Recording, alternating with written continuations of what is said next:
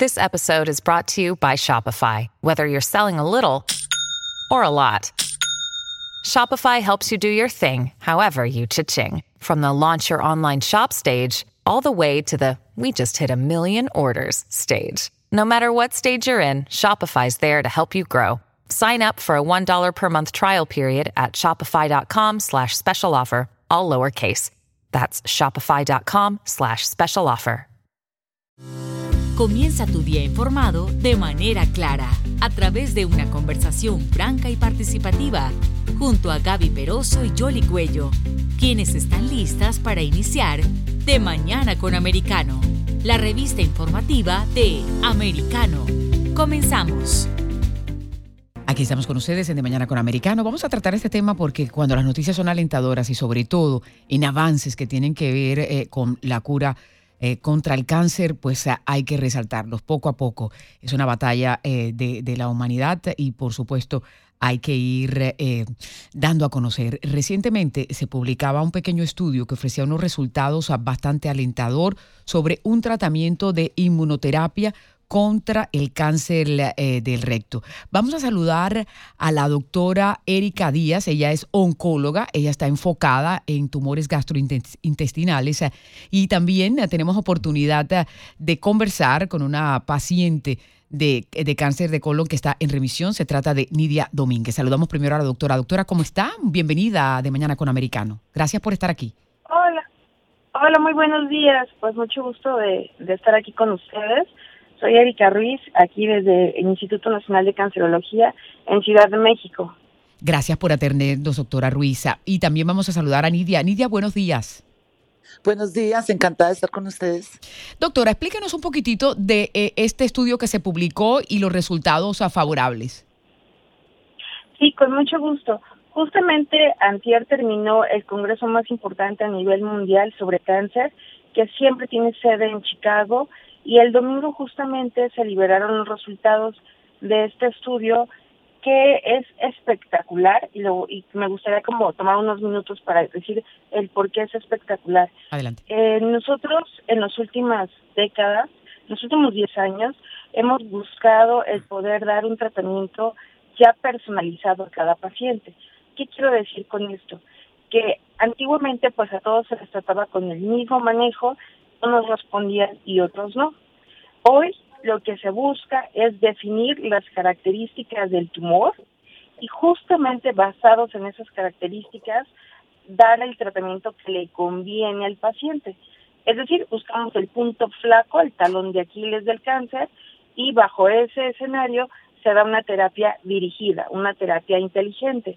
Entonces, este tratamiento eh, ya se, desde hace como cuatro o cinco años se ha venido utilizando ya la inmunoterapia, que muchos de ustedes ya la conocen. Eh, lo que se busca es que el mismo sistema de las defensas actúe contra el cáncer. Y en el contexto del cáncer de colon y de recto, que ahora es un cáncer muy preocupante en el sentido de que cada vez hay más casos con esta con esta enfermedad, bueno, pues eh, ya se había utilizado la inmunoterapia en enfermedad metastásica, es decir, cuando ya hay siembras a distancia. Lo novedoso es que en este estudio, que si bien son pocos pacientes, lo más relevante y lo que ha hecho que, que así sea abrupto es que el 100% de los pacientes tuvieron respuesta completa. Si me permites, puedo adelante, adelante. Más, claro. Por favor. Eh, estos pacientes que se incluyeron son pacientes que no eran metastásicos, es decir, el cáncer lo dividimos en temprano, intermedio y avanzado. Eran pacientes con cáncer intermedio de recto. Es importante que la audiencia sepa que el recto, que es la última porción del colon, habitualmente la tenemos que tratar con quimioterapia, con radioterapia y con cirugía.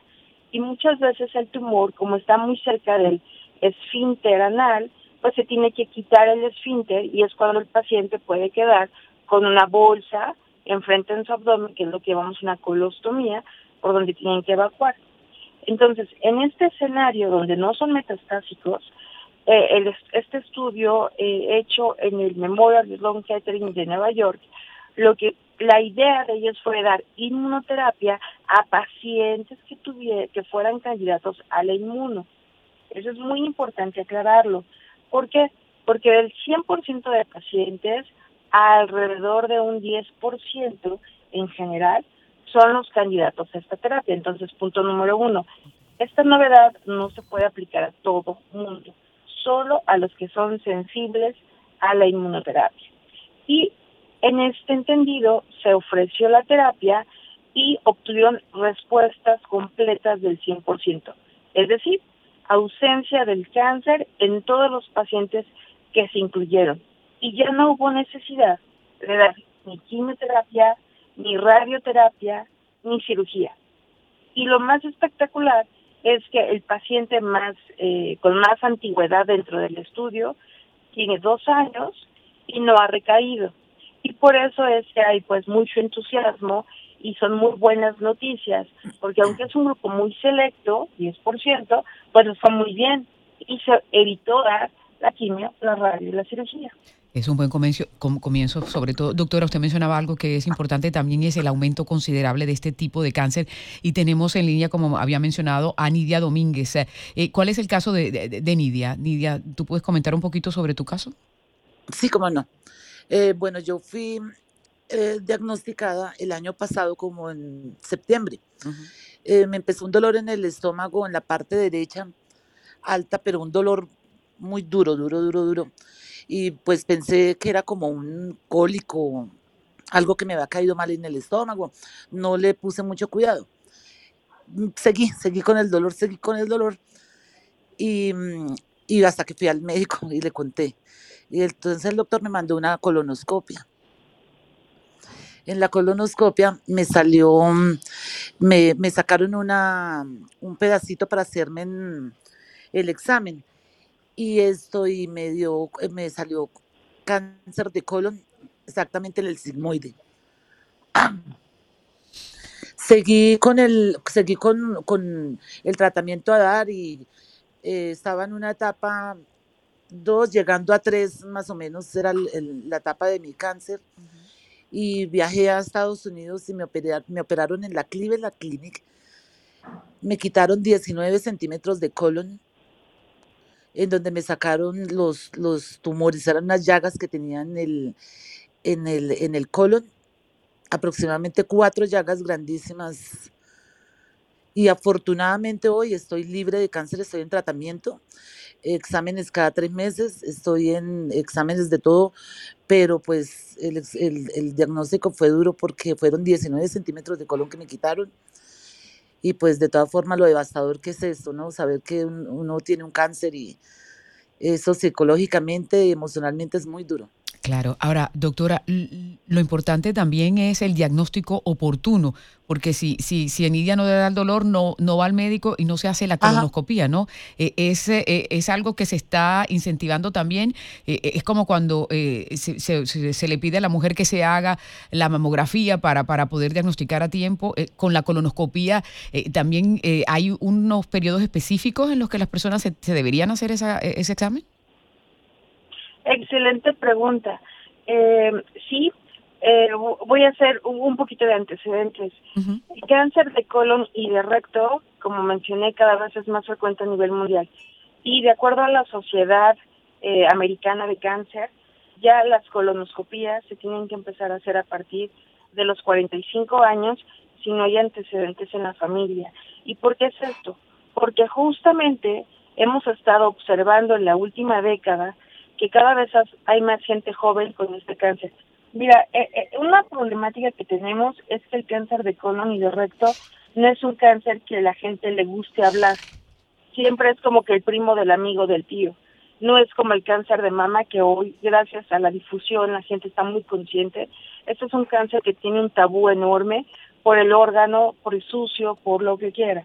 Entonces, es importantísimo que hoy la gente joven esté consciente de que pueden tener este cáncer porque es sumamente frecuente y sobre todo el de recto que es más en gente menor de 50 años. Entonces, eh, justo por eso es que bajaron en la edad para empezarse a hacer su primera colonoscopia. Ahora, quizá antes de llegar a la colonoscopia hay otro estudio menos, eh, menos invasivo que es la prueba FIT, F-I-T, y esa prueba lo que busca es sangre oculta en la materia fecal. Es una prueba muy sencilla donde se mete como un cepillito en la materia fecal, se mete en un tubo y ese se manda a analizar. Y si sale ahí con sangre, entonces se procede a la colonoscopía.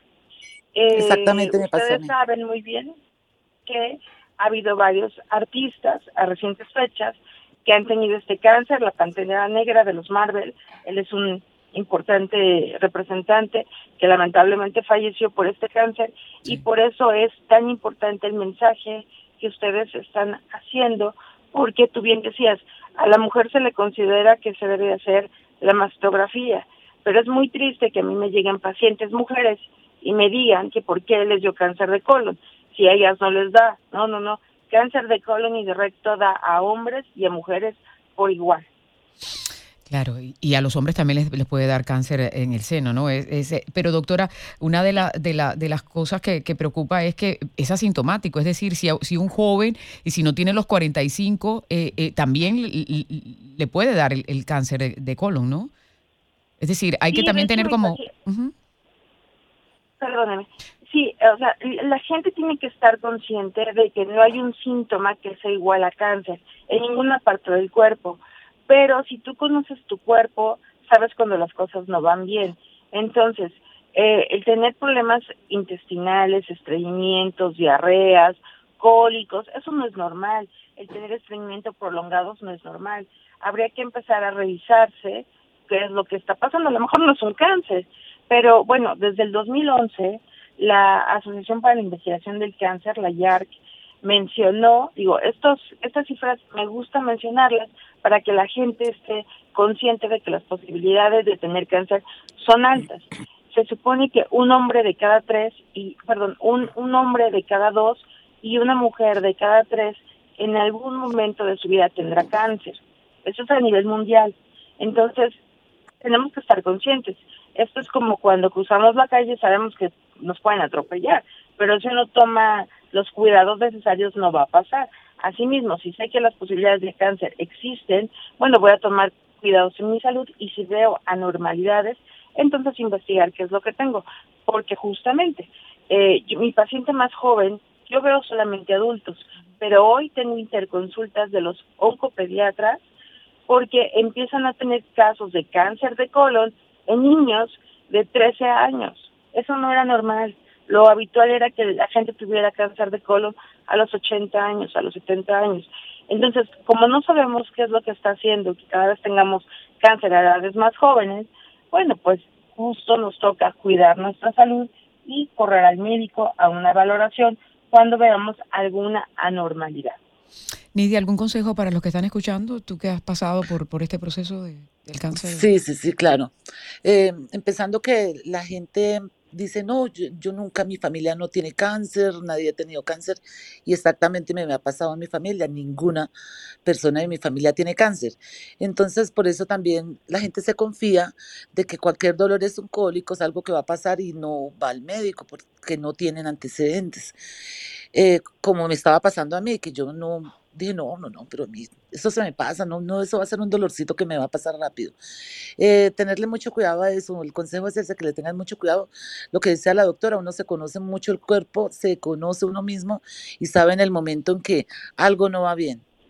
Entonces ahí es cuando ya uno va al médico. Afortunadamente, pues yo fui en una época que estaba lo que decía la doctora, a mí me sacaron exámenes de sangre oculta y ahí fue donde me salió sangre que uno no ve, entonces porque necesariamente no la vea, no es porque no exista. Entonces, este es el consejo de que hay síntomas en el cuerpo que se manifiestan y uno los conoce, que, que debe ser sí, que debe ser no, y eh, para que las cosas sean oportunas y, y no lleguemos a, tantos dolores como muchas familias lo padecen hoy en día. Y se pueda salvar la vida, que es lo más importante. Nidia, muchas gracias. sí, lo más importante. Por compartir con, nosotros este testimonio. Doctora, ¿qué tan eh, factor influye la parte genética a, la hora de que la persona sea propensa a que le dé cáncer? La parte genética explica el 3, como el 5% al 7% de todos los cánceres. Eso es muy poquito. De cada 10 pacientes, a lo mejor dos o tres pueden ser hereditarios.